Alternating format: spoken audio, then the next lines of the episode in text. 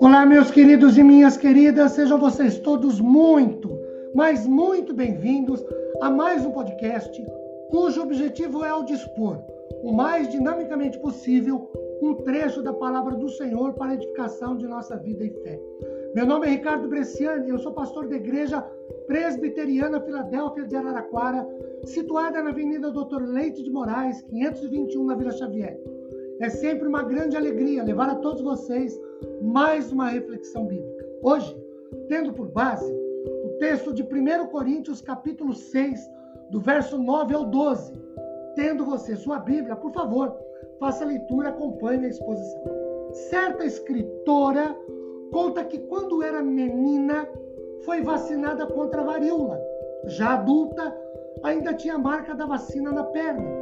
Ela nunca contraiu a tal varíola, mesmo porque a vacina era imunizante e foi próspera no seu efeito. Não só a varíola, mas também a paralisia infantil, a gripe, o sarampo e muitas outras doenças, recentemente, o Covid-19, podem ser evitados quando suas respectivas vacinas são aplicadas e surtem o efeito desejado ou imunizante. Pesquisa-se muito para conseguir outras vacinas contra doenças que atacam a humanidade. O câncer, por exemplo. Contudo, a despeito deste ou daquele avanço tecnológico na medicina, não foi descoberta uma vacina contra o resfriado e muito menos espiritualmente falando contra o pecado. A propósito, como se evita um resfriado? Bem, médicos recomendam uma vida saudável e evitar o contato com pessoas resfriadas. O que dizemos de uma pessoa sadia que fosse procurar contato com gente atacada por uma doença contagiosa? Se essa pessoa for da área médica, da enfermagem, sanitarista, ainda se explica. Mas uma pessoa comum pode ser chamada de louca. Afinal, sadia está se expondo ante pessoas contaminadas com doenças contagiosas, transmissíveis.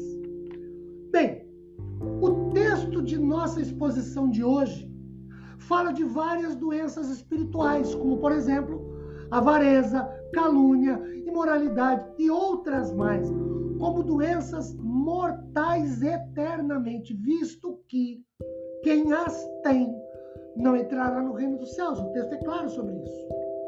Se já fomos curados dessas doenças, espiritualmente falando, se já fomos santificados, queridos, não devemos nos aproximar das doenças, espiritualmente falando, pois não há vacina contra esses males, não tem vacina contra calúnia, nem contra imoralidade, também não tem vacina contra avareza.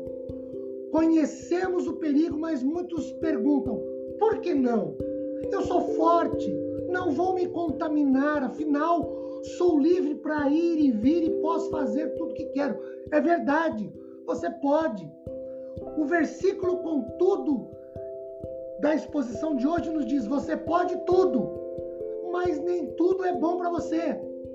Você pode todas as coisas, mas nem todas elas te convêm. Às vezes, vemos crianças numa brincadeira perigosa e as avisamos: cuidado, vocês vão acabar por se machucar. Frequentemente a resposta é: não me machuco, eu tomo cuidado. E logo em seguida vem o um acidente. Adultos também acabam agindo assim. Eu sou firme, não vou cair em tentação. Como ocorre com as crianças, superavaliamos as nossas forças espirituais e subestimamos o poder do pecado de nos levar à queda, à derrota, as frustrações.